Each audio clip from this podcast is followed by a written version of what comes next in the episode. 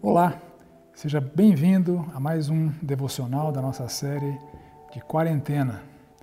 Ah, recentemente eu li na mídia que um jornalista americano, seu nome é Thomas Chatterton Williams, ele zombou publicamente do vice-presidente americano, o Mike Pence, que apareceu nas redes sociais em uma foto juntamente com a equipe americana criada para combater os efeitos da pandemia eh, em solo norte-americano.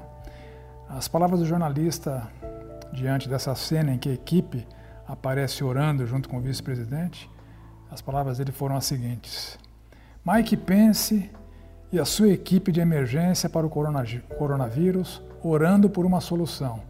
Nós estamos danados. Ah, as orações dos crentes elas são não compreendidas pelos descrentes. São motivo de zombaria. Entrevistado, o vice-presidente americano, que parece ser um cristão, ele disse que aquelas orações não visavam fazer com que a pandemia desaparecesse num passe de mágica. Eles estavam clamando por sabedoria é, para conduzir a nação nesse momento crítico. Nós que somos cristãos, nós que cremos num Deus supremo, nós que cremos que há um Deus que ouve as nossas orações, nós que cremos que há um Deus que pode nos conceder as bênçãos e dádivas que nós solicitamos, um Deus que pode mudar circunstâncias das nossas vidas, nós precisamos lançar a mão desse recurso e, e não desanimar. A crise realmente existe, não é novidade para ninguém, basta você ligar a televisão. Ah, nesse cenário de crise, muitos estão sendo impelidos a ficarem desanimados, eh, desesperados, tremendo de medo, negativos. E diante desse cenário, o povo de Deus precisa clamar por sabedoria, como Mike Pence fez com a sua equipe. A palavra de Deus nos traz diretrizes muito específicas nesse particular. No capítulo 1 de Tiago, nós vemos o seguinte, no verso 5.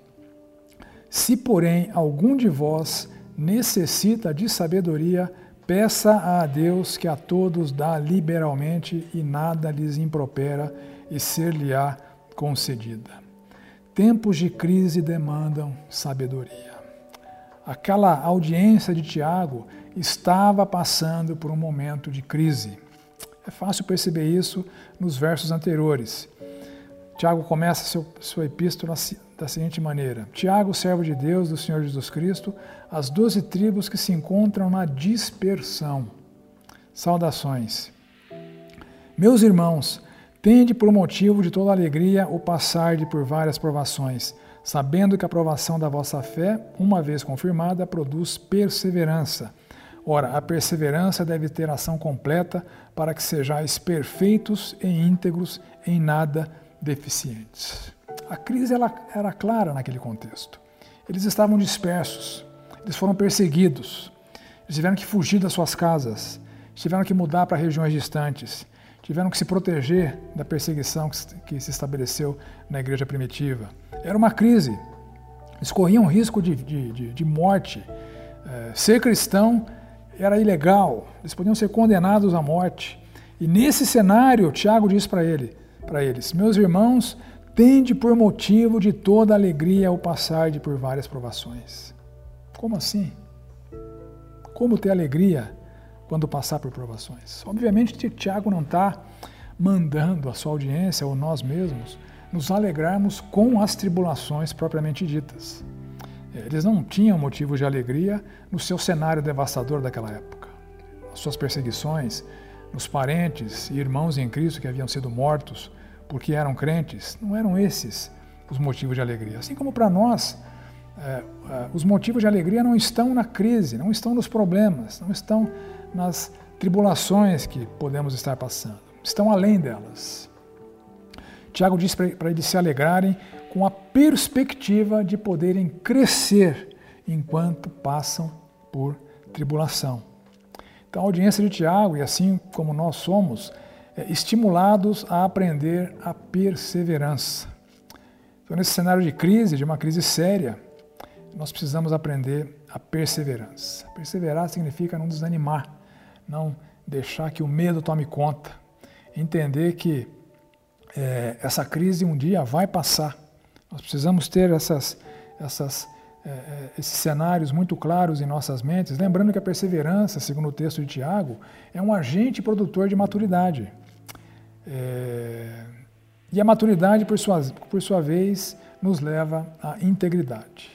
Perseverança, maturidade, integridade. E nas palavras de Tiago, é, clamando por sabedoria, é, para ter essas três características na própria vida, perseverança, é, maturidade, o que Tiago chama aqui de perfeitos, e integridade, isto bastaria para que eles suportassem aquela crise que eles estavam, que eles estavam vivendo.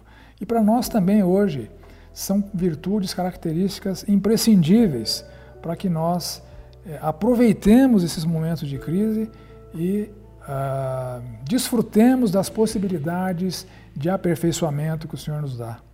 Se nos aplicarmos a perseverança, seguramente seremos conduzidos a mais maturidade cristã e essa maturidade cristã seguramente nos levará a termos mais, vidas mais íntegras diante do Senhor, isso é o que nós precisamos para passar por essa crise.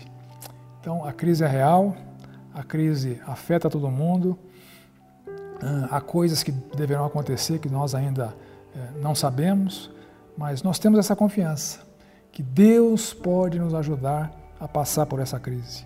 Clame por sabedoria, clame para ser instruído por Deus, para que você seja perseverante, seja conduzido à maturidade e seja conduzido à integridade, mesmo diante dessa situação desafiadora que todos estamos vivendo.